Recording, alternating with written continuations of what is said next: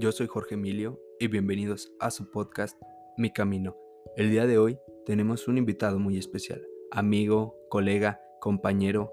Él es Alejandro Rivas. Bienvenido. Bravo. No, pues un gusto estar aquí. Este, me da mucho gusto que me hayas invitado. Me alegro por este nuevo proyecto que estás haciendo para que la gente sepa un poco de nuestras experiencias. Muchas gracias por la invitación. Gracias a ti por venir. El tema del día de hoy, vamos a hablar un poquito, un poquitito de algo que comenzamos a saber, el amor propio. Así que acompáñenos.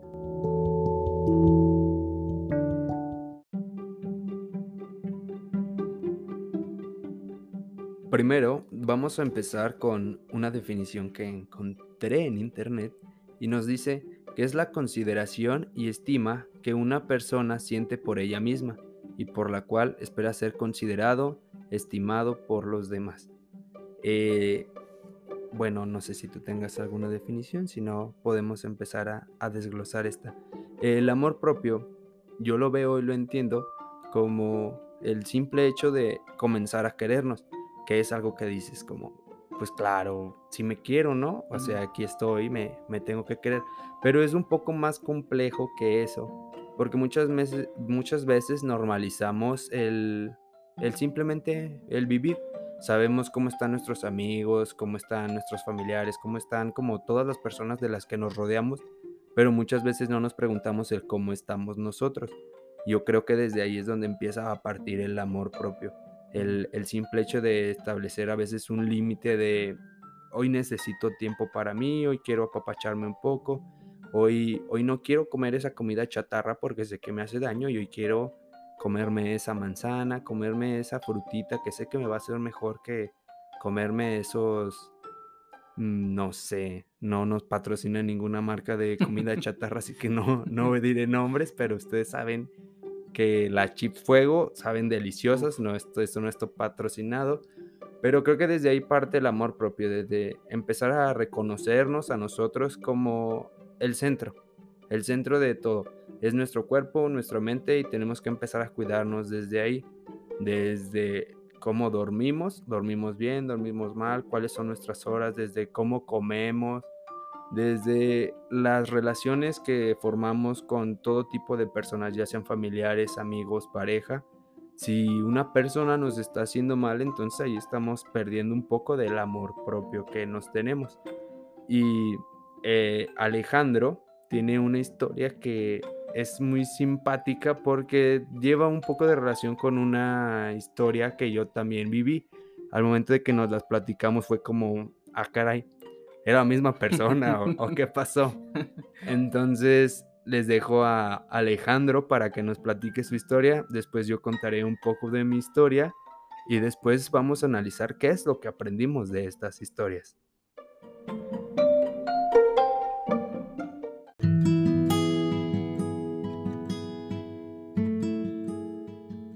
Bueno, este, mi historia, más que nada, parte de la definición de un círculo vicioso. No empieza tanto como amor propio. Del amor propio me di cuenta ya al final, pero para ponerlos un poco más en contexto, este, sobre qué es un círculo vicioso, es una situación que no sabemos cómo romper exactamente, porque parece que siempre se repite la misma historia. La situación siempre vuelve tarde o temprano, porque en un círculo cada punto depende del anterior. Aquí sí me gustaría como poner un ejemplo de una película, un ejemplo muy burdo, una película de Adam Sandler donde se llama Yo los declaro marido y, y la recreo, donde se van a casar y el padre da el ejemplo de un círculo que empieza a decir, porque es un círculo, el círculo no acaba, porque es un círculo, no tiene final, si es un triángulo, tiene tres esquinas. O sea, nos da a entender de que este círculo, pues como dice la definición, este, es una situación que no sabemos cuándo va a romper porque siempre se repite y se repite. ¿Qué es lo que me pasó? Tenemos un, un patrón repetitivo de situaciones en las cuales estamos involucrados y al ser parte de ellas no podemos darnos cuenta de que estamos involucrados en ella misma, como cuando estás en el mar y una ola te está aventando y luego otra porque estás en ese círculo de las olas y tienes que romperlo en algún momento. como no lo estás viendo desde afuera, no sabes que es un círculo hasta mucho tiempo después, que es aquí donde creo que comienza. Sí, claro, este mi historia comienza desde la secundaria, ya te estoy hablando de hace años. Yo entro a la secundaria, este y pues tú sabes, el típico niño que de la escuela a la secundaria ya se sentía grande. Niño grande. Niño grande, exacto. El primer año fue como muy normal, o sea, conocí a los que en ese tiempo eran mis compañeros, mis amigos, o sea, era yo simplemente en la secundaria. Ya al segundo año, pues uno va creciendo, uno, uno va madurando. Entonces ya veo a esta persona que cabe recalcar que ella estaba en mi salón. Éramos compañeros, amigos. Pero en ese tiempo como que ya empecé a ver bonitas a las muchachas, ya hasta te peinabas todo mal hecho, pero... Pero te peinabas. Te peinabas, te echabas el perfume de tu papá y, o sea... Forever Wisconsin. Forever Wisconsin. Entonces yo ya la empezaba a ver bonita. Y así fue diario, nos veíamos pues de lunes a viernes, yo la veía, se sentaba muy cerca de mí. Entonces fue creciendo como ese sentimiento, ¿no? Este, me la pasaba pues muy bien. Llegó un punto donde dije, no manches, sea, me gusta me gusta, se me hace muy bonita. Incluso tenía yo un trauma, recuerdo, que no sé si te acuerdas que había días donde tenías que llevar el uniforme de gala y otros el de educación física. Y ella acostumbraba en el uniforme de gala ponerse un moño. Entonces era como de, yo la veía y era como de, wow. La del moño colorado. wow. Entonces, desde ahí dije, no, pues me gusta. Ya para el tercer año de secundaria, ya pues uno pues se supone que va madurando un poco más también. Pero ya lo veía yo como quiero estar con ella.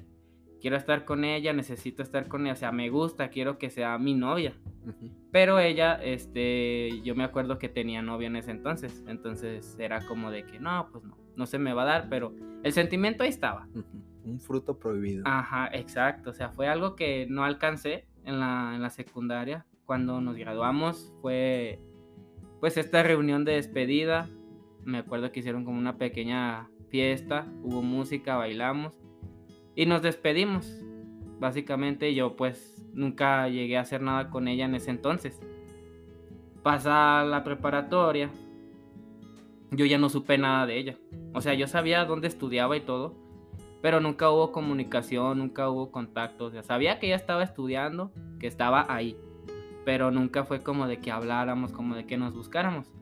Entonces, pues toda la prepa yo pasé por diversas situaciones, o sea, la pasé, la viví, lo que quieras, porque en la prepa es así como de, pues en mi caso fue así como un caso perdido de, de, de desmadre, de cosas pues no tan buenas.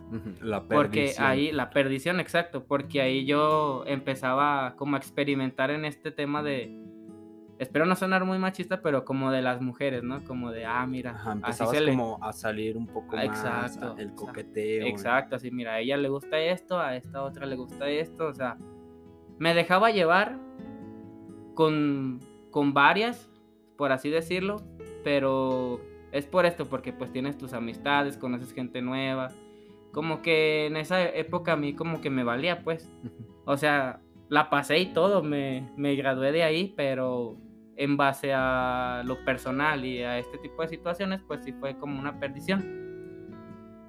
Entonces, pasa la preparatoria, no sé nada de ella. Llego a la universidad, hago mi examen, hago todo, quedo. Ahí fue donde coincidimos todos en, la, en la autónoma, nosotros. Este, y yo llegué a la universidad y dije, no manches, aquí pues es otro pedo, ¿no? No puedo estar haciendo mi desmadre que hacía en la prepa aquí porque ya ves que caminabas que por el jardín de las generaciones, que por entre salones y tú ya veías gente más grande que tú. Entonces tú dices, no, esto ya es otro mundo, o sea, aquí ya todos son pues un poco más maduros o incluso más maduros porque había gente más grande que yo, que nosotros. Entonces dije, pues esta actitud no puede seguir así, como que me calmé, este, le empecé a echar ganas y todo. En el primer semestre pues los empecé a conocer a, ustedes, a mis amigos, a mis hermanos. Y me acuerdo mucho que ella volvió ella me buscó ya estando en la universidad en el primer semestre, gracias a que teníamos un equipo ahí, un equipo Vatos Locos, un saludo si nos están escuchando. Equipazo, tremendo equipo.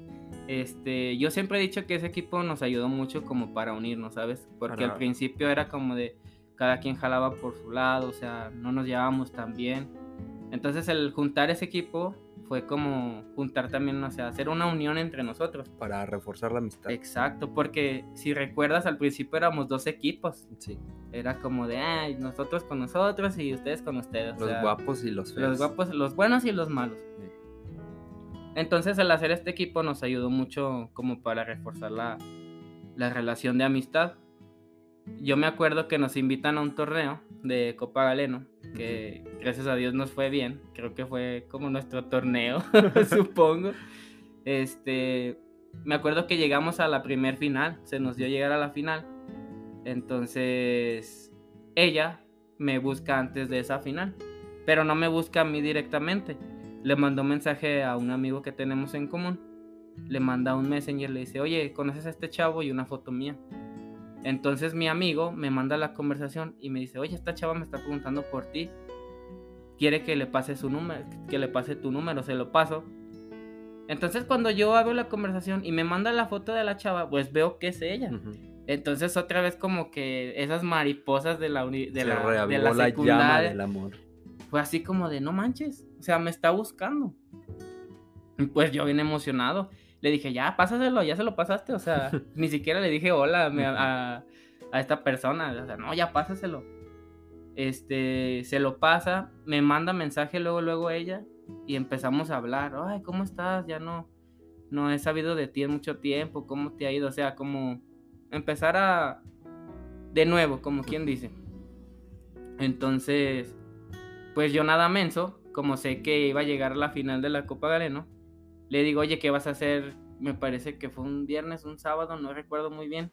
Creo que viernes. Un viernes, le digo, oye, ¿qué vas a hacer este viernes a esta hora? No, pues nada. Ah, lo que pasa es que tenemos un equipo y vamos a jugar la final, no sé si te gustaría ir.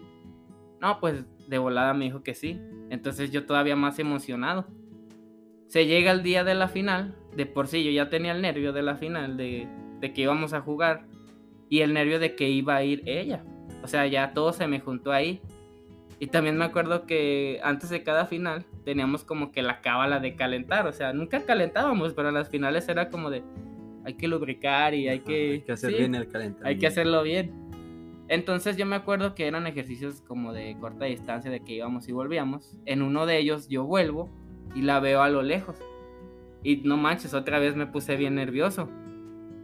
Llegó, se acercó, nos saludamos después de años, me abrazó me sentí bien en ese momento, o sea, como que me motivé. Eh, entonces empezamos a jugar, se nos dio, ganamos esa final. Y como que de ahí en adelante fue ya como la comunicación, como de que fluíamos, pasó el tiempo. Entonces pues una vez le dije lo que sentía, ella me dijo lo que sentía y empezamos a andar la primera vez. Pero por X o Y situación no se nos daba. No se nos daba. Entonces era como de ella se iba, órale, ya cada quien por su lado.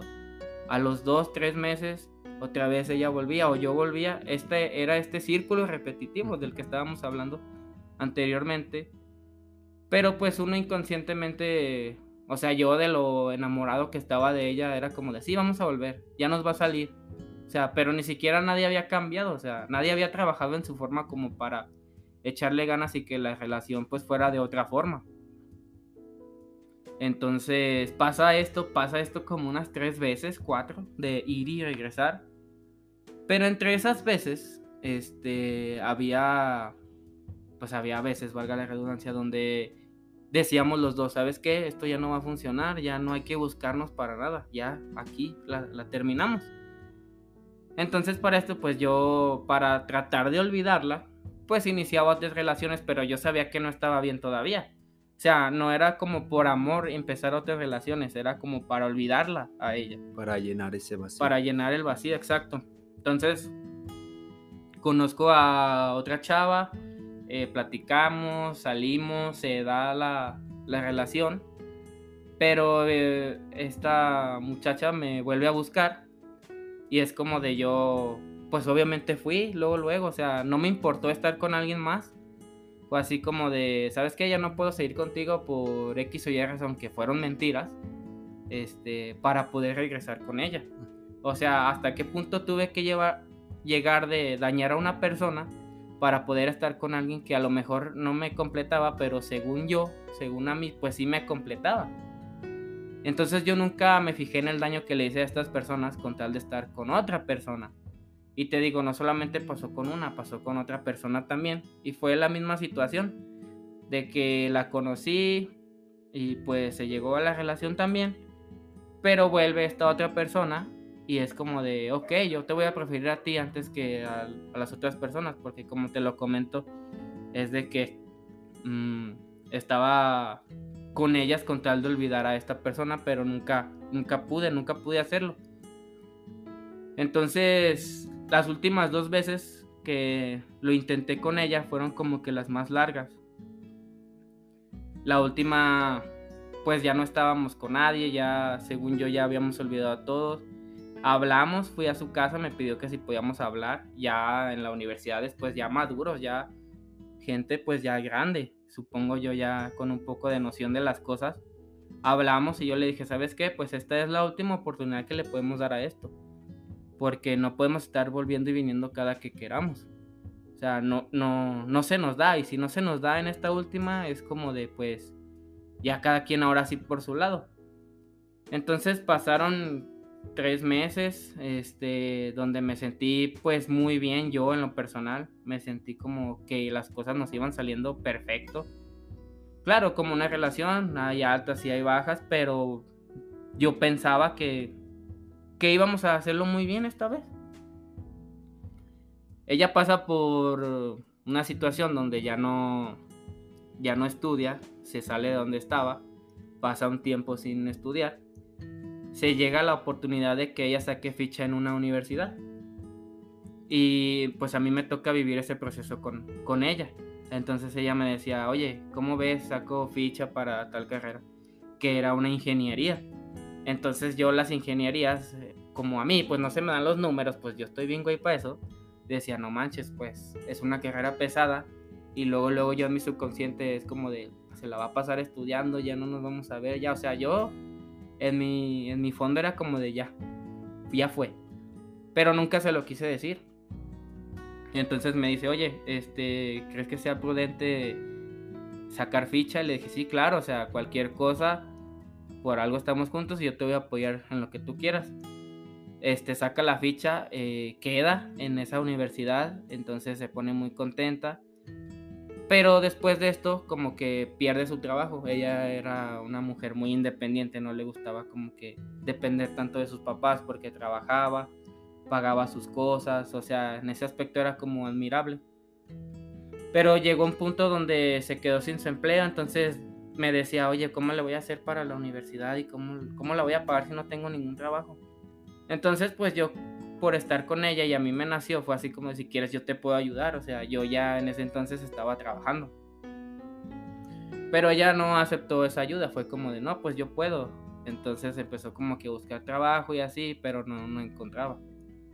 Entonces, pero ya entra a la universidad, a clases como tal. Hasta ahí la relación pues iba bien. Pero ya después de que entra a la universidad, ya empieza a cambiar totalmente. Pero feo de estar hablando casi todo el día a recibir cuatro mensajes en todo el día. Fue así como de, ¿qué pedo, no? O sea, yo entiendo que está viviendo algo nuevo, que, que está ocupada, pero tú dijeras, ah, pues un día, dos días, tres días, no sé, pero ya se volvió como de diario. Entonces yo me empecé a sentir mal. Le dije, oye, pues, ¿qué está pasando? Y entonces ella se defendía con el hecho de que era la universidad y que estaba muy pesada. Entonces ya como que yo me empezaba a sentir mal, como que empezaba a sacar estas actitudes de, oye, pues no te cuesta ni cinco minutos mandarme un mensaje, ¿sabes? O sea, yo estoy esperando todo el día por una contestación y no llega. Yo empezaba a revisar las conversaciones en mi teléfono y neta, no te miento, como cinco mensajes. Y yo ahí insistiendo, que a lo mejor no sé si estuvo bien o estaba mal insistirle, pero me sentía mal Entonces ella siempre decía, no, pues es que está pesada, es que me estoy adaptando y así. Donde ya empezaron a, pues a ponerse un poco más mal las cosas, fue cuando no nos veíamos ya tampoco. Fue así como, oye, ¿puedo ir a tu casa? No, es que tengo mucha tarea. Oye, ¿ya puedo ir a tu casa? No, pues es que voy a hacer tarea a la casa de una amiga. O sea, hasta ahí lo entendí, pero ya que lo fuera haciendo como repetitivo, fue como de, esto no me está gustando. Incluso yo le rogaba por poder salir, oye, es que te extraño, necesito verte. Es que no puedo, no puedo. Había ocasiones donde me emocionaban, decía, oye, ¿sabes que el sábado tengo libre? Hay que vernos el sábado. Y yo esperando con ansias que me mandara ese mensaje de hay que vernos. Y yo dije, sí, ¿a qué hora? A la hora que tú digas, yo dejo de hacer mis cosas. Yo las dejo a un lado con tal de ir a verte. Pero a la mera hora de la hora decía, no, sabes que ya no voy a poder. Entonces eso me hacía sentir todavía más mal. Este. Y fue así, este. Pasaron esas situaciones, yo ya no me sentía a gusto. Incluso una vez tuve que ir a su universidad cuando ella salía para para poder verla, decirle, oye, estoy aquí afuera, yo te llevo a tu casa. No manches, ¿cómo que estás aquí afuera? Sí, aquí estoy, yo te llevo. Entonces se tardaba como unos 10 minutos y ya daba con mi coche y ya nos íbamos. Me acuerdo que una vez hice eso y le dije, oye, ¿sabes qué? Pues qué está pasando, ¿no? Porque no me estoy sintiendo a gusto con esto. Siento que ya no tengo ni siquiera a alguien conmigo, ya no, siento que estoy yo solo. Y lo mismo, siempre me decía, es que entiéndeme, estoy en la universidad, tengo mis cosas que hacer. Y le dije, sí, pero es que no te cuesta, neta, no te cuesta nada decirme cómo estás. O sea, te mando un cómo estás en la mañana y me lo contestas a las 2, 3 de la tarde. Bien. Y así como de, pues no me parecía entonces. Siempre le había dicho que en cualquier problema íbamos a, hablar para tratar de que la relación fuera bien. Pero no le veía, no veía que ponía mucho de su parte. Entonces eso fue lo que me fue, pues, bajoneando, me fue afectando. Entonces llega un momento donde pues yo ya me desespero, ya no me gusta la situación. Siento yo que era mucha carga para mí solo. Este, porque a pesar de que ella me decía que no podía salir, de que no tenía tiempo para mí, o sea, en sus estados veía que yo me acostaba y al otro día yo veía esos estados donde salía de pues con sus amigos de antro, o salía a tomar o así, entonces yo le decía, "Oye, pues no que no tenías tiempo." Fue así como, "No, es que fue de improviso." No, no, no, no me dijeron. Pero así era como cada semana. Y subía sus estados y sus fotos de que salía y era como de, oye, ¿por qué no tiene tiempo para mí si tiene tiempo para los demás? Y ahí me di cuenta de que pues yo ya no era una de sus prioridades.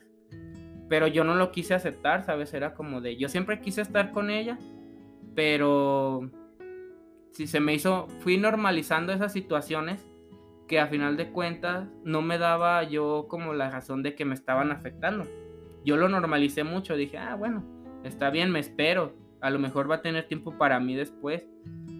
Pero no, no tuvo tiempo, yo veía esas fotos, yo veía que, su, que subía estados.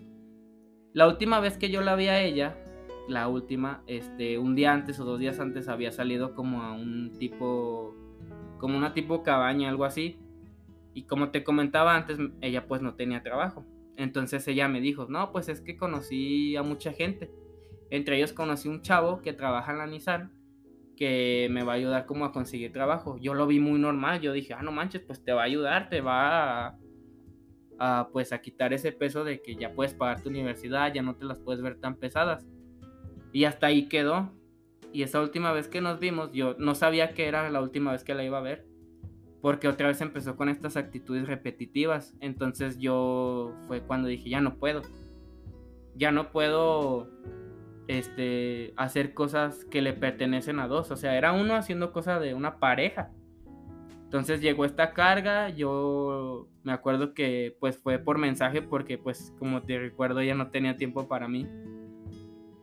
Le dije cómo me sentía y le dije que ya no podía más con la relación, o sea, así generalmente me dolió mucho escribir el mensaje y me acuerdo que yo siempre me comunicaba contigo de, oye, ¿qué hago? Oye, que dame un consejo porque no me siento bien. O sea, Diego y tú fueron los que estuvieron ahí siempre en esta situación. Y yo me acuerdo que hablaba con ustedes, hablábamos en el coche de qué hago, o sea, ¿cómo le digo? Este, yo la quiero mucho, quiero luchar por la relación, pero es que ella no se deja, no se deja y no me apoya. O sea, es muy difícil sacar esto adelante.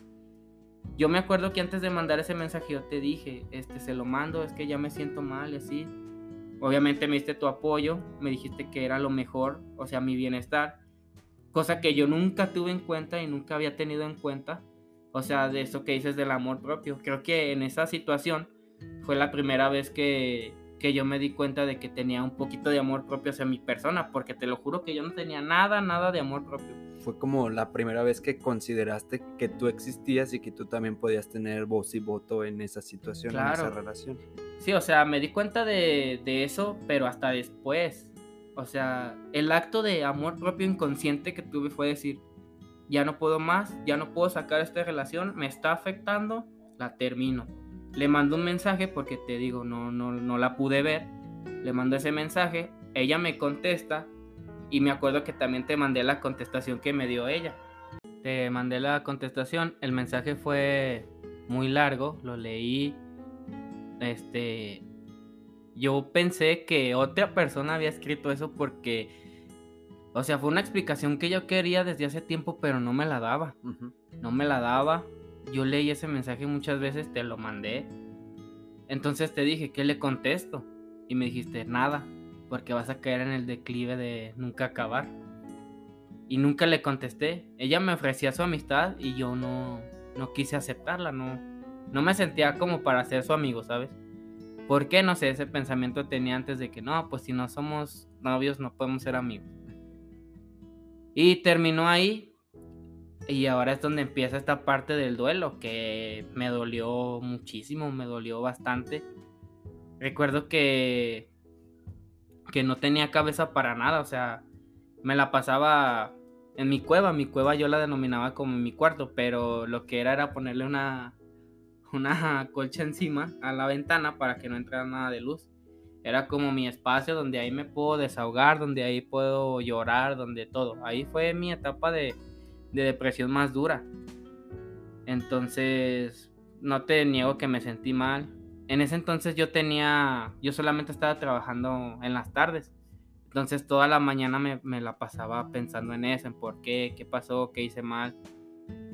Y me acuerdo mucho que me apoyaba en ti, me decías, es que ya no pienses en eso, es que haz otra cosa. Y neta que por más que yo quería hacer muchas cosas más, no podía. Siempre llegaba a pensar en eso, me ponía triste. O sea, no avanzaba nada, no avanzaba nada. Me la pasé muy mal, sinceramente. Veía, me veía sus cosas, la buscaba. Bueno, no la buscaba directamente a ella, sino veía sus cosas, a ver qué había pasado, pero llegó un punto donde, ¡pum!, bloqueado de todos lados. Entonces ahí yo me doy cuenta de que pues ya, ya fue, ya tienes que empezar a superarlo. Pero no fui yo el que empezó a superarlo, más bien el que me ayudó muchísimo aquí, pues fue el tiempo. Fue el tiempo porque, te digo, nada más estaba trabajando en la mañana, o sea, ya empezaba como otra vez a vivir mi vida, ¿sabes? Antes de, que ella llegara, me empecé a enfocar pues en lo que sí importaba en ese entonces, que era mi trabajo, aunque solamente eran las tardes. Y empecé a trabajar, o sea, le di más como énfasis a a planear mis clases, a, no sé, arreglarme, arreglar mi cuarto, o sea, hacer como cambiecitos que, pues, inconscientemente me ayudaban, o sea, yo lo hacía con tal de, de olvidarla a ella y no lo hacía con tal de que me beneficiara a mí. O sea, te digo, este tema de amor propio para mí es como muy nuevo, ¿sabes? Porque antes yo no lo tenía nada, incluso no, yo me basaba mucho en, oye, ¿qué dice la gente? O qué, Nunca hacía cosas para mí mismo. Te digo, en este proceso fue muy difícil, hubo mucha gente que me apoyó. Estaba Diego, estabas, estabas tú, estaban otros, otros amigos, o sea, pero los más importantes aquí fueron ustedes dos que me regañaban, me hacían saber las cosas, me hacían ver las cosas desde otra perspectiva y yo se los voy a agradecer toda la vida por algo. Son mis hermanos, por algo tenemos esta relación. También hubo otra persona que me ayudó bastante en todo este proceso. Ella pues me dio compañía, me, me abrió las puertas de su casa, con su familia me llevo muy bien. Este, como que ese círculo familiar me ayudó mucho como a no estar tanto yo en mi, en mi cueva y darme cuenta de que había personas que creían en mí, que me hacían ver lo bonito de la vida a pesar de las situaciones difíciles y que me hacían ver lo bueno que era yo como persona. Pero yo todavía tenía ese como ese chip de no, pues no, yo no no me considero tan bueno, no soy como ustedes dicen, o sea, yo siempre me tiraba a tierra, yo me tiraba al suelo. Baja autoestima. Sí, exacto, o sea, nunca fue así como de yo decir, no, pues sí soy bien chingón y así, en ese entonces, o sea, sí me bajoneaba bien machín.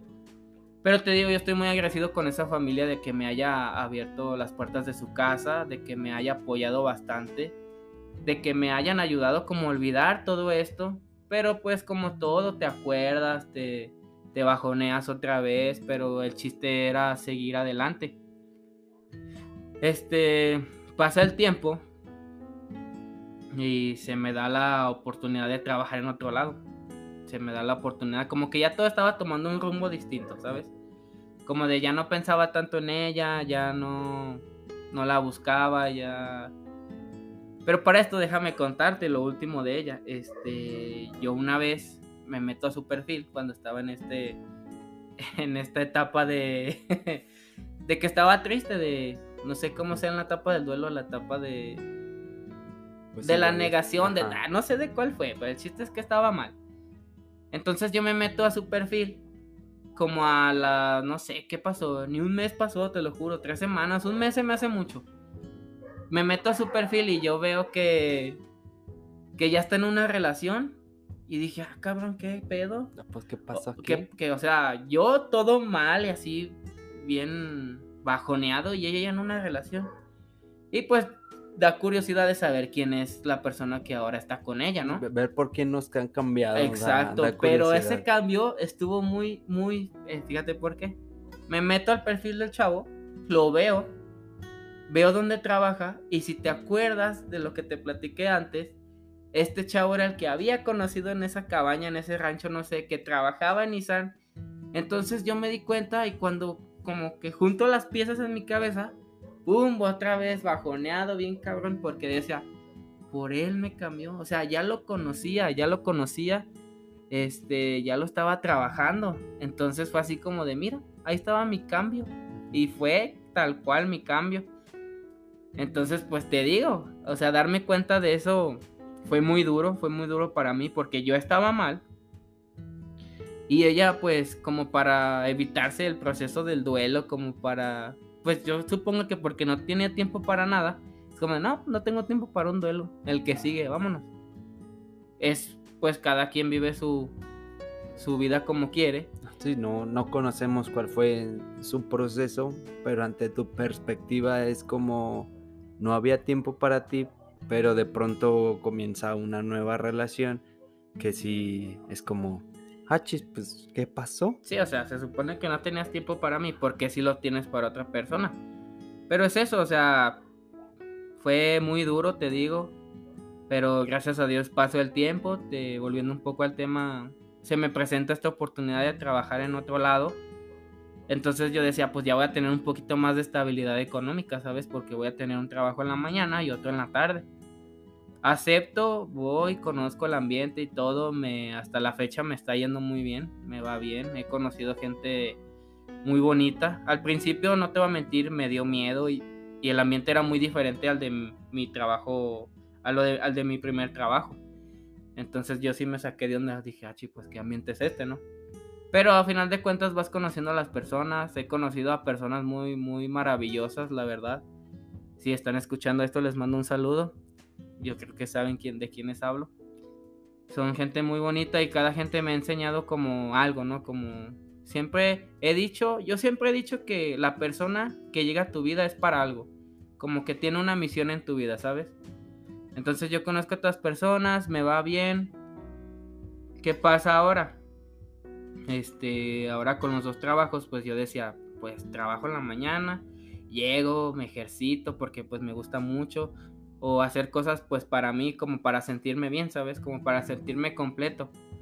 Eh, hago un poco de ejercicio y luego me voy a, a mi otro trabajo. La primera semana sí, estuvo muy bien. No te digo que no, pero ya la segunda, ya la tercera, ya la cuarta, ya la quinta, era como de, no puedo, o sea... Empezaba a pesar. Empezaba demasiado. Mi día empieza a las cuatro y media de la mañana, porque en el primer trabajo entro a las seis de la mañana.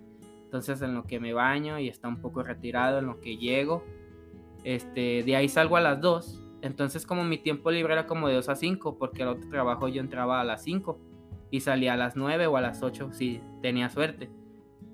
Entonces yo pues le decía a mi mamá, pues es que esta rutina pues ahora me tengo que adaptar, o sea, me voy estando oscuro y llego ya estando oscuro, o sea, no pasaba ya tiempo en mi casa, me la pasaba pues trabajando. Te digo, me empezó a pesar demasiado, pero muy muy fuerte. El único tiempo que tenía para mí era de 2 a 5 pero en ese tiempo yo me quedaba dormido en mi coche. O sea, mi coche fue mi segunda casa por estos meses. Me acuerdo mucho que me estacionaba siempre en mi arbolito y ya como que todos los trabajadores de, este trabajo me ubicaban, decían, ah, ahí está el profe dormido, porque estaban las ventanas abajo y no me molestaban, o sea, ya sabían que era yo el que estaba ahí, porque llegaba, comía, me dormía y otra vez iba a, a dar clase. Pero ya no me gustó porque lo que no quería es que ese cansancio se reflejara en, mis clases. Entonces ya era como yo estando en piloto automático. Ya no me sentía completo dando clases, haciendo lo que más, lo que amo. Ya no, lo, ya no me sentía yo parte de eso. Era como que nada más llegaba, ponía los ejercicios y, o sea, estaba ahí, hacía correcciones, pero ya. O sea, era como un piloto automático, básicamente. Entonces llegaba a mi casa como a las nueve y media, cenaba y me dormía. A lo mucho dormía como unas cinco horas, cuatro horas y media. Entonces me fue pesando, fue una carga mental, neta que un día en la noche me levantó el, el dolor de mi cuerpo donde me decía, es que ya párale, esta rutina no me está gustando. Entonces lo empecé a platicar con ustedes, lo empecé a, platicar con, con Diego porque es mi compañero de trabajo también. Y creo que ahí también ya me di cuenta de que sí tenía un poco de amor propio. El decir, este, estoy cansado, ya no puedo más, eh, fue así como de, párale, o sea, no, no puedes. Y eso fue lo que también me hizo sentir mal. Como yo decirme a mí mismo, es que no puedes, cosa que no está como en mi vocabulario, ¿sabes? Como que siempre lucho por algo, si me gusta, si lo amo, como este tema de dar clases, pero llegué al punto donde dije, donde dije ya, ya no puedo, no me está gustando esta carga, no puedo más. Entonces Diego me veo, todos me ven y me decían, ¿qué pedo con la cara que te cargas? O sea, no está, eh, era yo sin estar yo, ¿sabes? Modo zombie. Modo zombie, entonces, y yo decía, tan mal me veo, o sea, tan mal estoy. Tuve una plática ahí muy interesante con, con Dieguito, fue el que me animó un poco a, a este proceso de, entrar a terapia, ¿no? Como para contar mis cosas.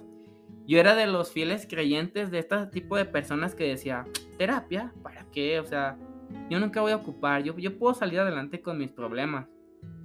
Para que incluso yo fui de las personas que inconscientemente te cuestionaba a ti porque en la universidad era como de, eh, voy a ir a terapia, no puedo salir. Y yo decía, este güey, ¿a qué va a terapia? Si es el más feliz de la vida. O sea, es otro pedo que va a terapia. O sea, yo no me lo creía. Yo decía, ¿para qué? Y te pido una disculpa porque yo no sabía lo que se vive en terapia hasta apenas este tiempo pasado. Pruébenlo, es terapia. Entonces Diego me da el empujón, este, me pasa el contacto de, de una psicóloga, que si me estás escuchando te mando un saludo, Clarita. Entonces, tomo la decisión de ir, tomo la decisión de, de que alguien profesional me ayude en todo lo que estaba cargando. Tanto en lo de la relación, tanto en la carga de los dos trabajos, tanto todo lo que tenía arrastrando, que sentía yo que no me dejaba avanzar, que no estaba avanzando. Había ocasiones donde decía, es que no, no sé a, dónde voy a llegar así, o sea, no me estoy sintiendo pleno, siento que no avanzo, siento que no, no ajusto, siento que no me siento pleno. Entonces tomo la decisión de ir a terapia. Estaba pues muy emocionado, ¿no? O sea, como ese nervio de qué va a pasar, qué me va a decir. O, o sea, tenía miedo, pero miedo de ese emocionante, ¿sabes? Miedo del bonito. Del bonito. Se llega el día de que voy a terapia, el 5 de, de abril fue mi primer terapia. Y yo me acuerdo que ese día me levanté bien positivo. Es, les mandé mensaje, es hoy, es hoy. De que iba a ir a terapia bien, bien emocionado. Hablé con Diego, me dijo, no, pues, este, sé tú mismo, cuéntale todo. O sea, sé tú mismo y cuenta lo que vayas a contar. Tienes nuestro apoyo, tienes mi apoyo. Me abrazó cuando salimos del trabajo. Me dijo que te vaya muy bien. Y mañana me cuentas qué pasó. Y también te mandé mensaje a ti como de, eh, voy a ir a terapia, qué pedo. Llego a terapia y bien nervioso. Entro y empezamos a hablar, o sea, fue así como de experimentar algo que nunca había pues hecho. Salgo de esta terapia, entonces como que ya con todo lo que me dijo, fue así como me di cuenta de muchísimas cosas, de muchas cosas me di cuenta, de cosas que yo veía muy normales, era como de, eran lo que me estaba afectando, ¿sabes? de cosas que yo decía, ah, está bien, pero a la larga fue como de esto es lo que te está afectando. Para no hacértela muy larga, este, ella me dijo, es que durante tres años tú fuiste un tapete y me explicó el por qué. Y yo me quedé así como sin palabras, bien atónito, bien, no la creía. Pero te digo, ese día que salí de terapia fue así como de, pues iba manejando y como toda la cabeza me daba vueltas de todo lo que me dijeron. Llegué a mi casa y fue así como, o sea, estaba bien ido pensando en todo lo que me dijeron. Al otro día me toca trabajar, pero cuando me levanto ya pienso más las cosas a fondo y digo, no manches, ¿cómo puede ser un tapete tres años sin yo darme cuenta? O sea, me bajoneó. Yo pensé que la terapia pues me iba a ayudar, me iba a ayudar, pero al otro día fue así como de, me di cuenta de, de que lo que yo veía que era bueno no era tan bueno. O sea, disfrazaba las cosas con tal de estar bien con, con esta persona que te platico, que te platiqué antes. Llegué a mi trabajo y todos se dieron cuenta de la cara que traía de, hey, ¿cómo te fue? Yo así como de... Topé con realidad. Sí, o sea, fue así como... O sea, no estaba, me sentía triste y yo me acuerdo que yo tenía trabajo y le dije a mi compañero, ¿sabes qué? Este, no me siento bien, me voy a ir a dormir un rato dejé, o sea, dejé mi trabajo. O sea, fue así como de, esto no me importa ahorita porque me dijeron, me topé con la realidad como tú dices y me afectó. Entonces dije, no, es que no me tiene que afectar aquí, sino, o sea, ¿de qué sirvió ir terapia si me iba a sentir así? Entonces yo llego, pero llego otra vez con mi, así, pues bajoneado. Entonces mi compañero, el que le mando un saludo, es Beto, si me estás escuchando, muchísimas gracias por tus palabras que me dijiste, porque fíjate que no fue así como un mensaje de aliento, me regañó, me regañó cabrón. Me hizo ver las cosas de una manera tan dura desde su perspectiva, pero que tuvieron un impacto pues muy fuerte en ese ratito. O sea, estaba así a punto de llorar, estaba con los ojos así todos rojos de todo lo que me estaba diciendo, pero no era como de, eh, tranquilo, o sea, fue duro y fue recto y dijo, ¿sabes qué? ¿De qué sirve ir a terapia si vas a estar así? ¿De qué te sirve? Entonces vas a ir a terapia y vas a estar así, no vayas, güey. O sea, bien duro, güey. Y yo pues como que después de lo que me dijo me di cuenta, le pedí un abrazo, me abrazó, sus abrazos son lo mejor del mundo porque hace cuenta que está gordito. Entonces siento que estoy abrazando a Po. Eh, Diego estaba ahí, Diego escuchó todo lo que me dijo Beto y Diego pues fue así como de con su cabeza haciendo como que sí, pues date cuenta, date cuenta de que la estés regando y que no es para que te sientas así. O sea, qué bueno que Clara me hizo ver como esta realidad que yo no veía. no es tanto como para que te hagas sentir mal, es como para que te des cuenta de lo que estabas viviendo y empezar a trabajar en ello. Y muchas veces pues es lo que nos cuesta o no nos gusta el hecho de que nos digan, estabas haciendo las cosas mal. Es como, a ah, chispor, no es cierto. Es que te topaste con esta realidad porque tú estabas viviendo en, en tu mundo, en, en Rivaslandia, y, y, fue como que te sacaron de ahí y te dijeron, mira, esto es lo que en realidad está pasando. Te sacaron de este círculo vicioso para que lo vieras desde fuera.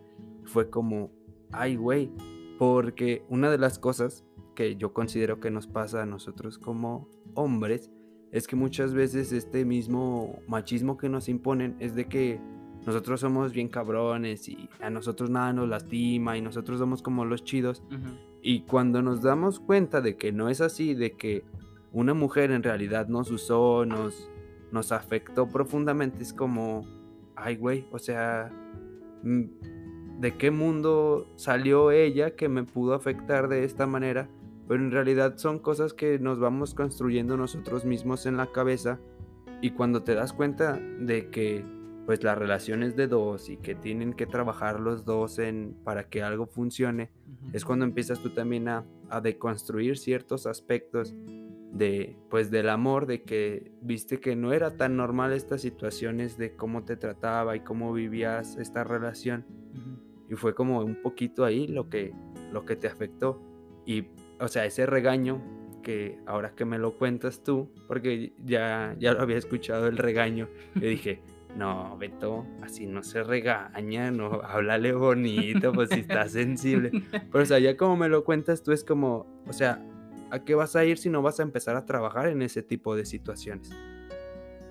Así que adelante, continúa. Sí, te digo, ese, ese regaño fue de lo mejor que me pudieron haber dicho después de mi primer terapia. Te digo, fue un regaño muy corto, pero todo lo que me dijo era muy cierto. Y te digo, fue desde su perspectiva de cómo él vive el día a día, porque digamos que pasamos una situación igual. También él estuvo dentro de un círculo vicioso, entonces como que nos entendimos bien.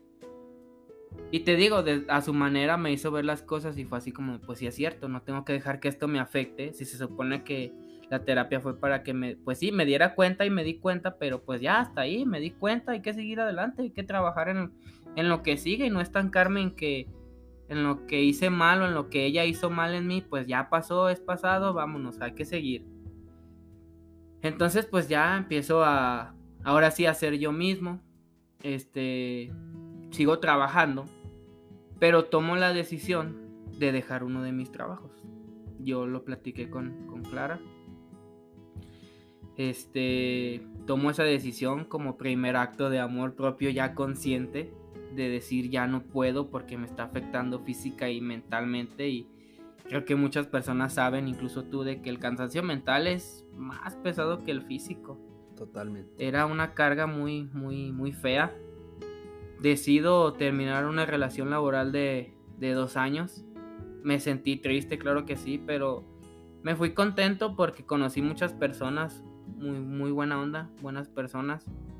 Este, no fue como un adiós porque quedamos en buen término.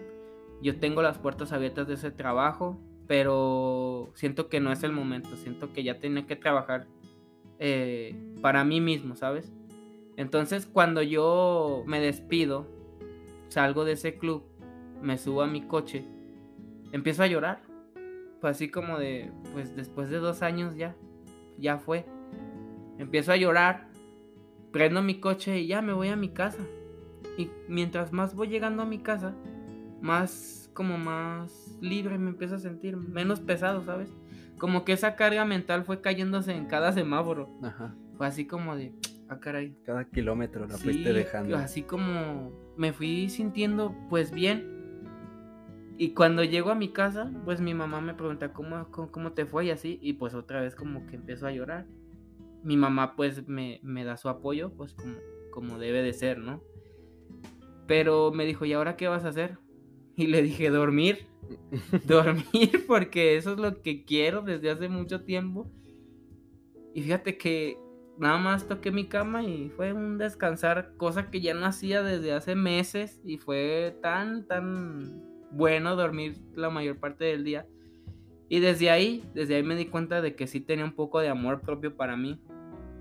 Y es ahora lo que lo que estoy trabajando, de lo que me estoy dando cuenta, de cosas que puedo hacer por mí para que me beneficien a mí mismo y no tanto por lo que la gente diga, ¿sabes? Como de, oye, pues quiero hacer esto para mí porque me hace sentir bien y no para que, ah, como antes tenía este problema de que iba al gimnasio y me enfocaba muy, fuerte, pero no lo hacía tanto para mí, era como para que yo llegara y la gente dijera, ay, te ves más delgado, eh, ya te ves más mamado, o sea, nunca fue para mí, güey.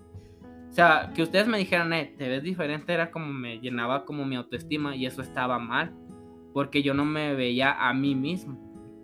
Entonces, en este proceso que ahora estoy llevando es darme cuenta de las cosas buenas que puedo hacer por, para mí mismo, cosa que no había hecho desde hace 23 años, cosa que apenas es algo nuevo para mí. Pero créeme que me he sentido pues bien. No te digo que todos los días son buenos porque pues creo que no toda la gente tiene todos los días buenos, o sea, hay buenos días y malos días. ¿Qué pasa en este, en este proceso de, del amor propio que, que ahora me estoy dando cuenta que sí tengo? llega una persona. Llega una persona, pues, inconscientemente. O sea, yo no la busqué, ni, ni esta persona me buscó. Este, coincidimos en, el, en este trabajo.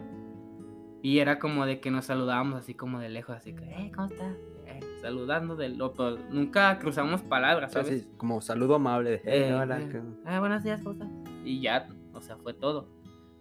Entonces yo antes de mi primer terapia, voy a un viaje con mi familia. Y subo una historia. Porque me pareció chistoso el lugar donde estaba. Se llamaba La Chingada, un ranchito. Y dije, ah, pues voy a subir una historia para subirme al mame, como dice la chaviza, ¿no? Pero yo, yo me tomé una foto y neta, si tú ves esa historia, mi cara es como de demacrado, de cansancio, se denotaba que no era yo, ¿sabes? Entonces me tomé esta foto y le puse así como, sabía que algún día iba a terminar aquí, ubicación, la chingada. Estaba a punto de no subirla, te lo juro, porque decía, me veo bien muerto, me veo bien muerto, o sea, no sé por qué pasó eso por mi mente. Pero al final de cuentas la subo, como a lo, ¿qué será? Media hora, esta persona me la contesta. Y así como de, ah, chis, ¿qué pasó aquí? Entonces me contesta la historia, de ahí empezamos a hablar. Le dije, oye, pásame pues tu número de teléfono, o sea, para hablar un poquito más en WhatsApp y no en Insta, porque pues a mí en lo personal no me gusta hablar en Insta. O sea, no es como plan de coqueteo, ¿sabes? Es como de, ah, pues pásame tu número, o sea, hablamos Tengo stickers en tengo, WhatsApp. Ajá, tengo buenos stickers. me, lo, me lo pasa, o sea, no se cuestiona el para qué, no me cuestiona, para qué lo quiero, o sea, me lo pasa y de ahí empezamos a hablar, a hablar, fluimos, o sea, nunca yo tuve como esa idea de llegar a hacer algo porque no estoy listo, no estaba listo como para, para tener una relación, porque estaba en este proceso y estoy en este proceso trabajando, ¿sabes? Entonces dije, si no estoy bien yo, ¿para qué estoy con otra persona? O sea, si no estoy bien yo, ¿para qué estar con alguien más? Si no iba, iba a entrar otro, en otro círculo vicioso de que si no estaba bien, pues las cosas, pues no, nunca van a cambiar. Entonces yo le expliqué, ella también está en un proceso, eh, nos entendimos muy bien, creo que hicimos pues buena química, hicimos buena amistad, la verdad. Ella está sirviendo como un espejo, ¿sabes? Un espejo donde yo me doy cuenta de lo bueno que puedo llegar a ser yo, de las cualidades que tengo que yo no veía de lo que mis amigos veían, ahora yo veo pues eso, ¿no? Que yo no veía antes. Ella me está sirviendo como de espejo. Eh, me llevo muy bien con ella. Con ella he encontrado esa paz y esa tranquilidad que yo estaba buscando desde hace mucho tiempo. Desde hace tiempo que la estaba buscando y con ella fue así como de, aquí es, aquí es donde yo me siento bien, donde me siento pleno ella me apoya, yo le cuento mis cosas, ella me cuenta sus cosas, o sea, va muy bien esta, como esta relación, ¿sabes? Y si yo hubiera sido como antes era, era como de, pues yo le hubiera tirado el pedo y a ver qué salía, ¿verdad? Como para, ah, pues me habló ella, le voy a tirar el pedo. Pero no, o sea, yo nunca busqué nada, ni iba con esa intención, solamente fui yo.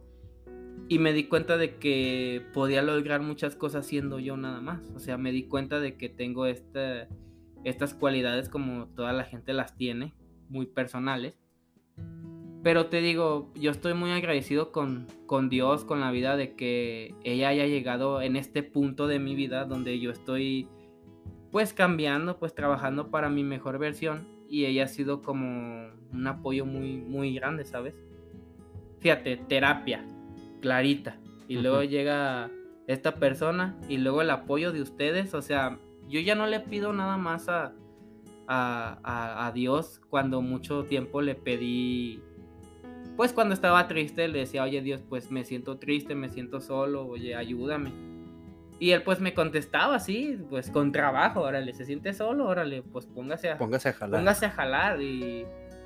Pero pasa el tiempo, se van acomodando las cosas, o sea, todo va fluyendo muy bien hasta ahora en esta parte de mi vida, creo que me siento pues como nunca me había sentido, ¿sabes? sientes más pleno. Me siento pleno y gracias al apoyo de, de ustedes, de mis hermanos, de Clara, de esta persona que conocí, me siento pues muy bien, la verdad. Es siento yo que estoy conociendo una versión que no conocía de mí. Es como tu nuevo camino que descubriste a partir de empezar con el amor propio. Exacto. Y bueno, para finalizar mi historia, este me gustó mucho una frase que comentaron Mini y tú en el segundo capítulo, que dice, uno piensa que la felicidad viene de la pareja, pero en realidad solo se complementa. La felicidad viene de nosotros mismos. Es el, el claro ejemplo, el claro ejemplo de, de amor propio. Sí, pues el- hay muchas ocasiones en las que nos equivocamos y pensamos que el hecho de es que estoy triste, creo que necesito una novia.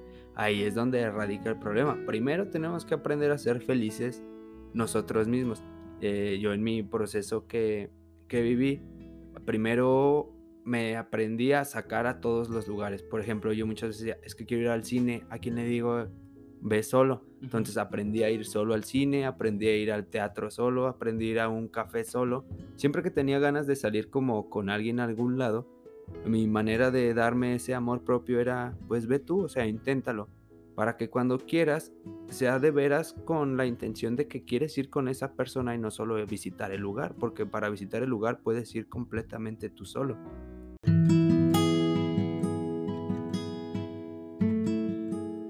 Yo les haré una, un rápido resumen de mi historia hacia el amor propio y un círculo vicioso.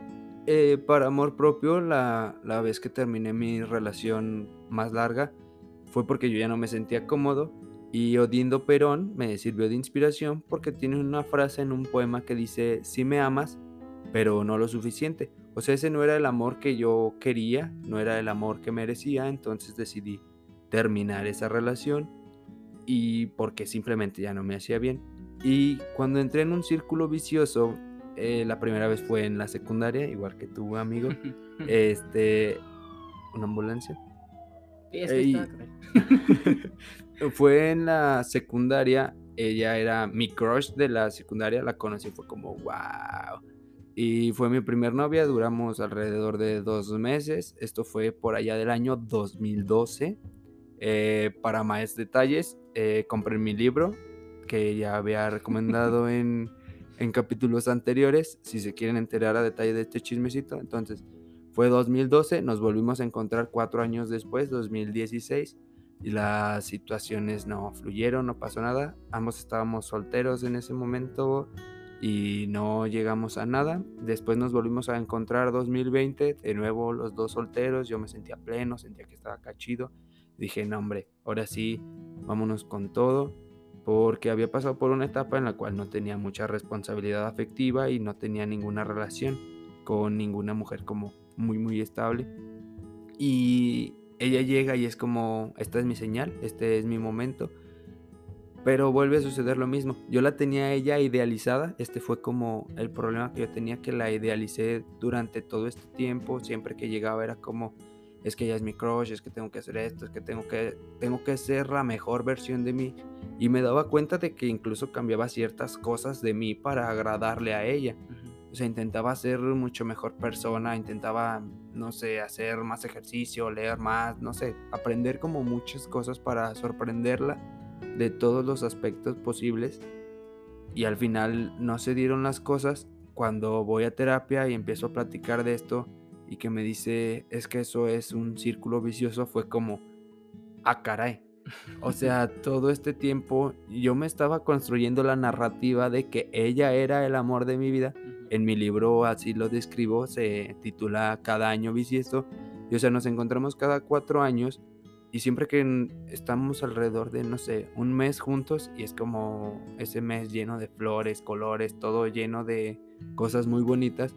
pero llega un punto en el que se acaba la magia y simplemente desaparecemos uno del otro y no sabemos nada del otro durante cuatro años, pero como ya me di cuenta de este patrón repetitivo, yo creo que dentro de cuatro años ya no volveré a caer en, en esta mentira que yo mismo me construí. Y al momento de establecer este límite y reconocer este patrón repetitivo fue cuando yo entré a, a más de este amor propio que comienza cuando aceptamos el problema, cuando dejamos de oponernos a él. En este caso, para los dos fue como reconocer un círculo vicioso, fue como achis. Ah, o sea, fuimos Mm, yo lo digo que somos como perritos de la calle, a los cuales les das un poquito de cariño y ahí vamos, atrás de quien nos acarició, atrás de quien nos aventó un pedazo de pan. O sea, a veces nos dan migajas y con eso nos conformamos porque, bueno, hay una frase que dice que crees aceptar el amor que mereces. Y muchas veces al, al no querernos nosotros, al no amarnos, al no tener este amor propio completo, nos conformamos con migajas con el simple hecho de que cualquier cosita que nos den, ahí estamos, como perritos atrás de ello. O sea, muchas veces el hecho de que una persona nos respete y nos trate bien es como, wow, estoy enamorado, cuando eso es lo que deberían de hacer cualquier persona. Sí.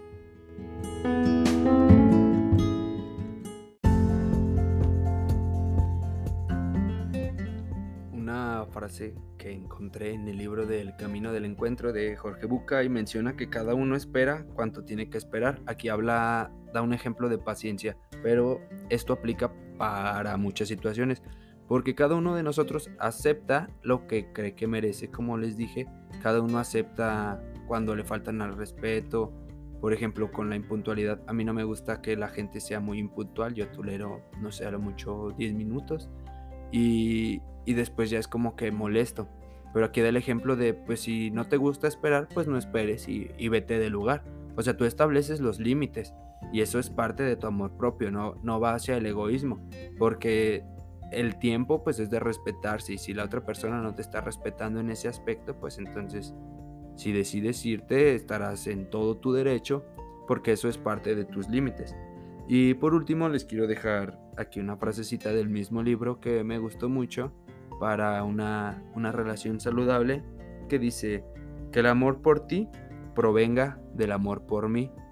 Yo siempre he creído, bueno, no siempre, sino desde que estoy en terapia, que debemos empezar a amarnos a nosotros mismos para poder amar a alguien más.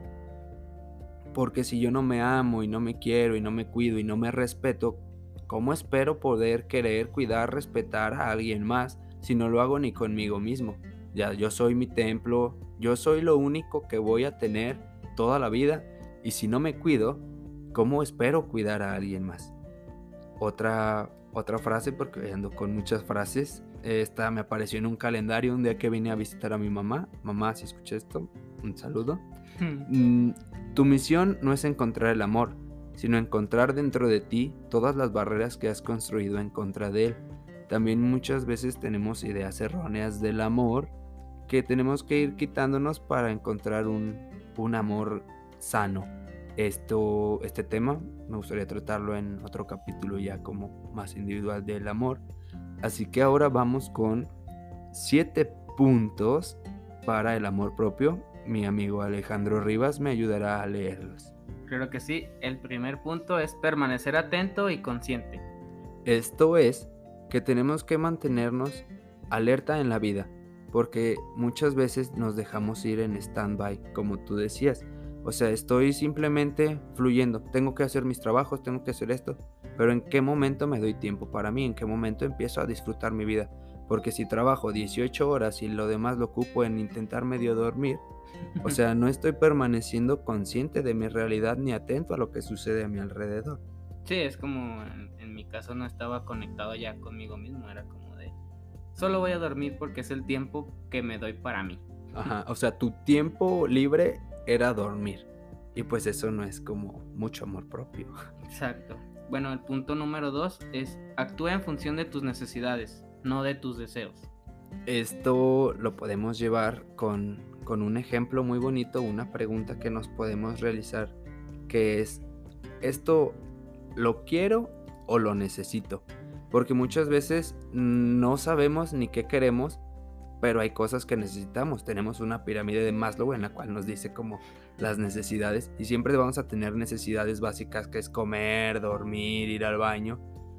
Pero o sea, ¿qué quiero y qué necesito? Entonces tenemos que estar bien conscientes de esto porque muchas veces que no sabemos qué es lo que queremos y hacemos aún así las cosas sabiendo que nos van a afectar en contra de nuestras necesidades. Si yo solamente tengo 100 pesos para mi fin de semana y mi necesidad es comer, pero voy y me los gasto en un antro, entonces no estoy ocupándome bien de ese dinero y estoy perjudicándome a mí con esta mala alimentación que me estoy dando por no no abastecer, digamos que primero mis necesidades por simplemente irnos por esos deseos.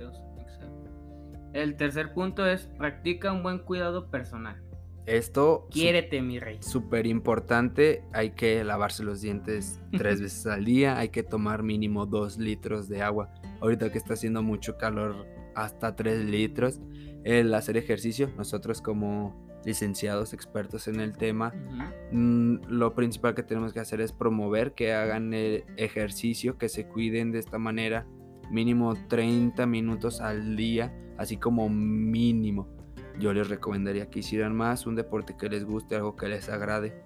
Y, y de verdad que no solamente el beneficio de ver los resultados, sino el hacer ejercicio nos hace sentir bien porque liberamos hormonas, liberamos endorfinas.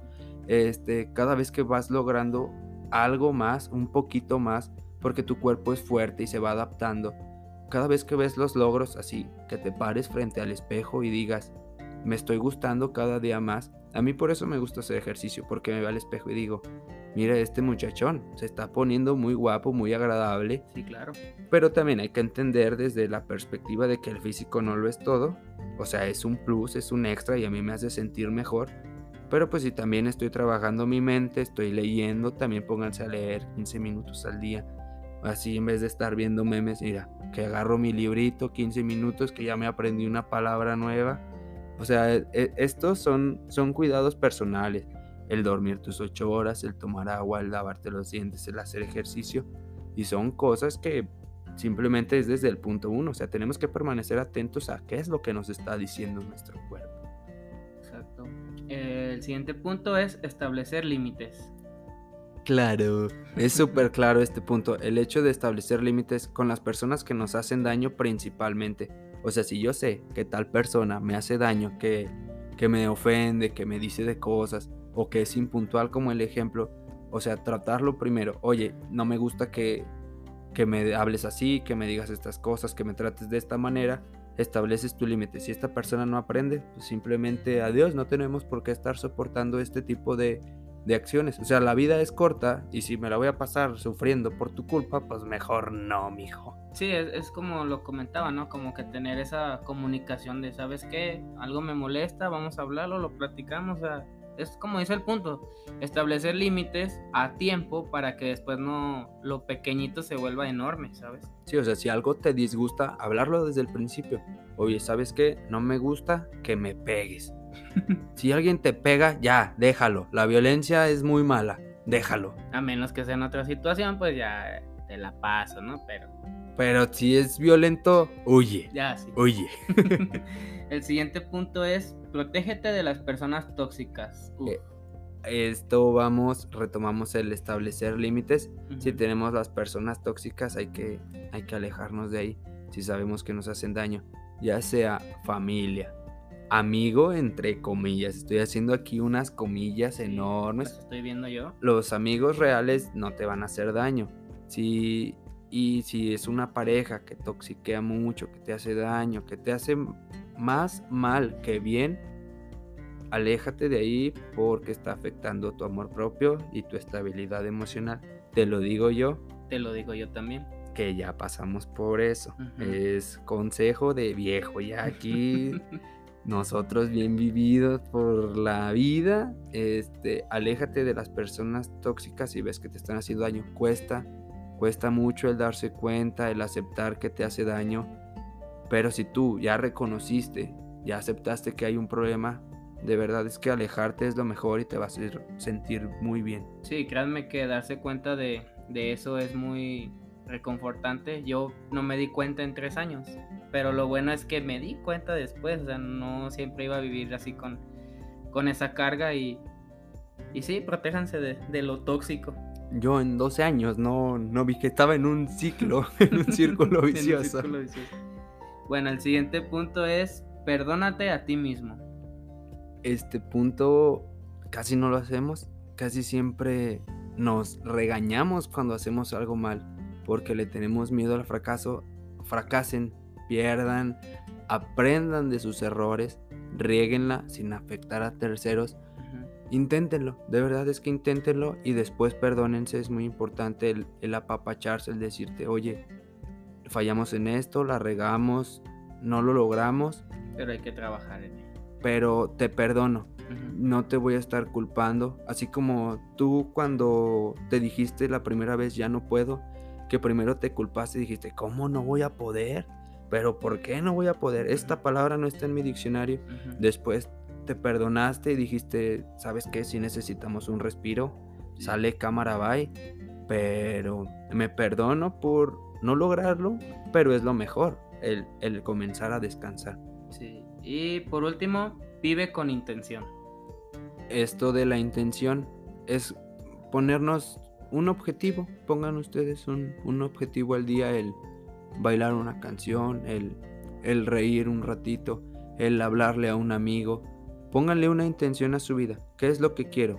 ¿Qué es lo que quieres tú? ¿Qué es lo que quiero yo?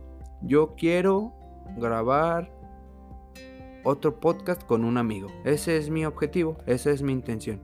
¿Qué otra intención tengo? Quiero ver a mis amigos tal día. Voy, voy poniéndome objetivos chiquitos que sé que voy a alcanzar. Hoy quiero llegar y cenar saludable. Hoy quiero alcanzar mis dos litros de agua. Vayan poniéndose objetivos chiquitos que puedan ir alcanzando se van a ir sintiendo mejor, van a estar después ustedes mismos retándose a hacer un logro más. Hoy quiero salir a hacer 30 minutos de ejercicio y quiero caminar. Si tienen perros, sáquenlos a caminar, no sean gachos. sí, pónganse un objetivo. Mi amigo Alejandro se puso en objetivo algo material, algo grande, algo, algo pesado. Y y yo estoy muy orgulloso de que está a días de alcanzarlo, a días de lograrlo y se siente su felicidad. Y es esta misma parte de que está entrando en un nuevo camino y ve cómo todo va funcionando bien porque él se lo propuso, porque él trabajó. Me enojé. Perdón. porque él, trabajó en ello, él empieza a trabajar en estas cosas y, y ve que la terapia es algo bueno, algo que, que nos ayuda a mejorar si los reto a que se pongan de objetivo ir a terapia. Este es el reto que yo les pongo hoy. Vayan a terapia. Si tienen problemas, trátenos con un, con un experto, con, con alguien que sepa en realidad de, todo esto. Nosotros no sabemos, o sea, estos siete puntos son, son cosas que nos encontramos ahí en internet que les pueden ayudar. Pero si quieren profundizar más, vayan a terapia y de verdad que les va a ayudar. A nosotros nos ha ayudado mi amigo Alejandro lleva, lleva poquito tiempo y ya se ve un cambio en él. Ya, ya dejó dos cosas tóxicas que venía arrastrando de hace años. que ya era como. Unas ya le habíamos dicho, ya, mijo. Y, o sea, él, no podía dejarlo, por más que nosotros le dijéramos, él, él ya, güey, deja eso. O sea, él no podía hasta que lo hicieron darse cuenta de, de una perspectiva totalmente diferente que lo estaba dañando fue un choque con la realidad, pero lo ayudó a, dejarlo, a entender lo que de verdad lo estaba dañando. Sí, y haciendo un poco de énfasis a lo que dices de la terapia, yo también se las recomiendo, yo el firme creyente de que la terapia no ayudaba en nada, de que uno solo puede con sus problemas, pero creo que llegas al punto donde dices, pues ya no puedo yo solo, ¿sabes? O sea, y les agradezco a ustedes que me hicieron tomar esa decisión de que me animara y se los agradezco y se los voy a agradecer siempre. Y esto fue todo por el programa. Mm, comenzamos a despedirnos. ¿Algún saludo que quieras mandar? Este, primero que nada, darte las gracias por permitirme contar mi historia en este, en este buen podcast. Me, me da mucho gusto el avance que ha tenido. Me da mucho orgullo verte haciendo esto se ve que te hace muy feliz y qué mejor manera de complementarlo con, con nuestros amigos, ¿no? De las experiencias que hemos tenido cada uno que espero que sigan viniendo más amigos de nosotros para que la gente pues escuche un poco de sus vivencias. Me siento muy orgulloso de ti, este, yo no, nunca los he considerado como tal, o sea, va a sonar feo, pero no como amigos, sino como mis hermanos, ¿sabes? Han estado en, en momentos muy difíciles de mi vida y eso no, no se me va a olvidar y agradecerte de nuevo por estar, por invitarme al estar aquí y espero que este proyecto dure mucho y que a la gente le, le ayude en su, en su día a día.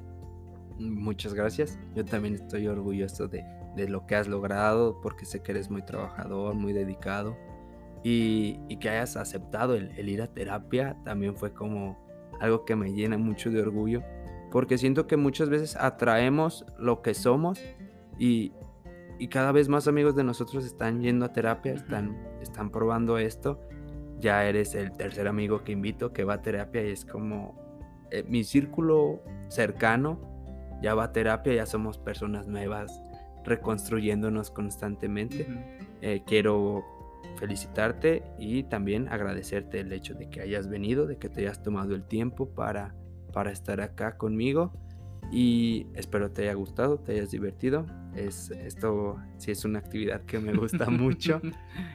y agradecerte de que te hayas tomado el tiempo de, de, escribir unos cuantos puntos, unas frases ahí para, para el podcast. Y pues nada, que para todos ustedes que nos están escuchando, si quieren algún invitado, háganmelo saber. Ahí comenten en, en Facebook porque es donde lo comparto. Eh, si quieren alguna canción, tema? alguna canción que, quieran que desmenucemos en la sección desmenuzando la canción, también háganmelo saber. Y esto sería todo. ¿Algo más que agregar?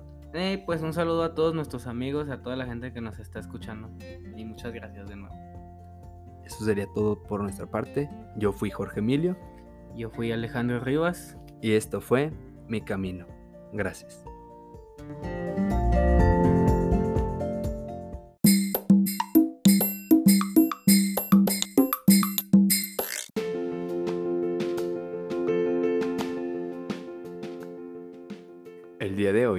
Sección Desmenuzando la canción, tenemos una interpretada por Alejandra Guzmán. es un sencillo de su álbum Indeleble, publicado en el año 2006. La canción es Volverte a amar. Esta canción, por lo que dice, nos acerca a la realidad de los círculos viciosos. Y dice así, voy deprisa, siempre en contra del reloj. Todo lo que viví nunca fue para mí y aunque duele aceptarlo, es así. Cuando tenemos que aceptar la realidad y no las fantasías que construimos en nuestras mentes, es cuando duele, porque duele topar con la verdad. La canción continúa. Tonterías. Nos separan a los dos, una historia sin fin se vuelve a repetir. Círculos viciosos. Y es que sé que soy parte de ti, porque después de tu amor ya no hay nada. Y reconozco el miedo en tu mirada, porque siempre caigo rendida cuando tú me llamas, porque siempre, a cada minuto, te vuelvo a extrañar. Eres para mí desde que te vi. No te dejo de pensar, y es que tengo tanto miedo de volverte a amar. A ver, primero, siempre habrá amor hay amor en todas partes, amigos, familias, mascotas. existen muchos tipos de amor y en cuestión de pareja, si comenzamos a trabajar en nosotros mismos, vamos a encontrar amores más sanos porque vamos a aprender a reconocer los que nos hacen daño. Segundo, siempre caemos rendido cuando nos llaman porque estamos dentro de un círculo vicioso. Si alguien viene cada cierto tiempo a solo desestabilizarte mentalmente, no va a ser el amor de tu vida. Eso es algo que tienes que reconocer cuándo me está buscando esta persona y para qué me está buscando. ¿Por qué habrías de tenerle miedo a amarlo? Pues porque sabes que te puede volver a lastimar, porque ya sabes cómo es. Pero pues no lo queremos reconocer. Continúa la canción. Volvería a apostar por este amor, a perder la razón. Eres tú la ilusión que atrapa mi corazón. No, no, no, no, no. Date cuenta, solo estás atrapada en una historia que tú mismo creaste quien te quiere no va a buscar lastimarte. Y ya la canción repite el coro. porque después de tu amor ya no hay nada, y reconozco el miedo en tu mirada, porque siempre caigo rendida cuando tú me llamas, porque siempre a cada minuto te vuelvo a extrañar. Eres para mí desde que te vi, no te dejo de pensar, y es que tengo tanto miedo de volverte a amar, porque siempre caigo rendida cuando tú me llamas, porque siempre cada minuto te vuelvo a extrañar. Eres para mí desde que te vi, no te dejo de pensar, y es que tengo tanto miedo, tengo tanto, tanto miedo de volverte a amar. Y aquí algo que les quiero recalcar es que el amor te hace que quieras darlo todo, no te hace sentir miedo ni dudar de tus emociones. Mucho ojo ahí. Hay que recordar que cuando estamos enamorados, pues simplemente queremos que desborden todos nuestros sentimientos y darlo todo por la pareja. Porque si estamos dudando y teniendo miedo de, de entrar en esta relación, pues bueno, no de entrar, sino de regresar, porque recuerden que es un círculo vicioso en el que estamos regresando cada cierto tiempo. Mucho ojo con eso. Si ustedes tienen alguna relación con alguna persona en la cual solo estén yendo y regresando cada cierto tiempo, mucho ojo ahí, es un círculo vicioso.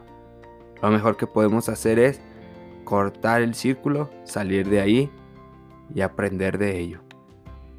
Si necesitan mayor información o, ustedes creen que están en un círculo vicioso y no pueden salir, lo que yo les recomiendo es que vayan a terapia.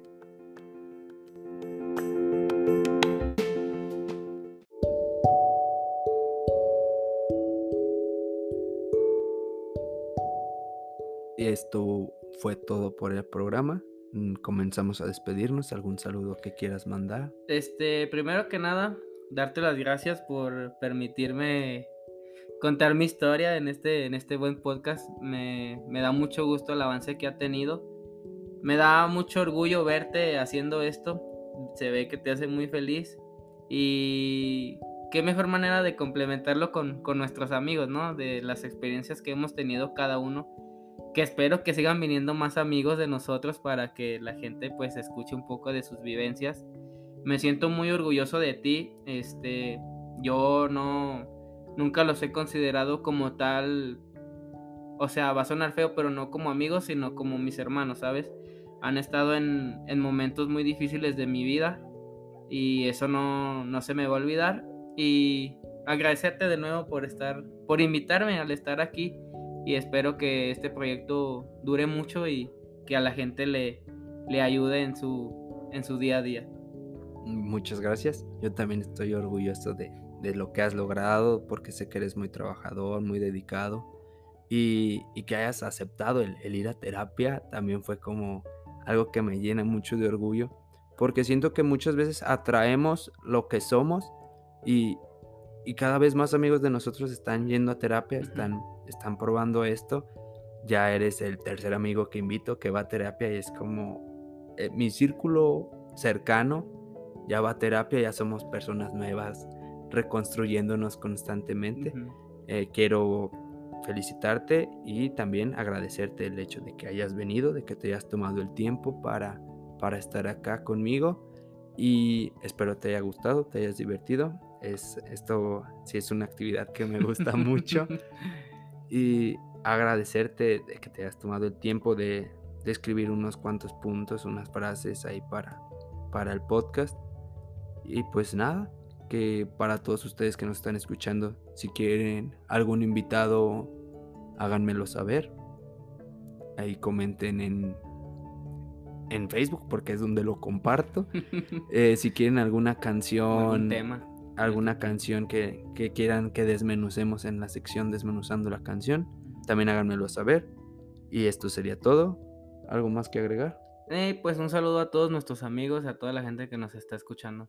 Y muchas gracias de nuevo. Eso sería todo por nuestra parte. Yo fui Jorge Emilio. Yo fui Alejandro Rivas. Y esto fue Mi Camino. Gracias.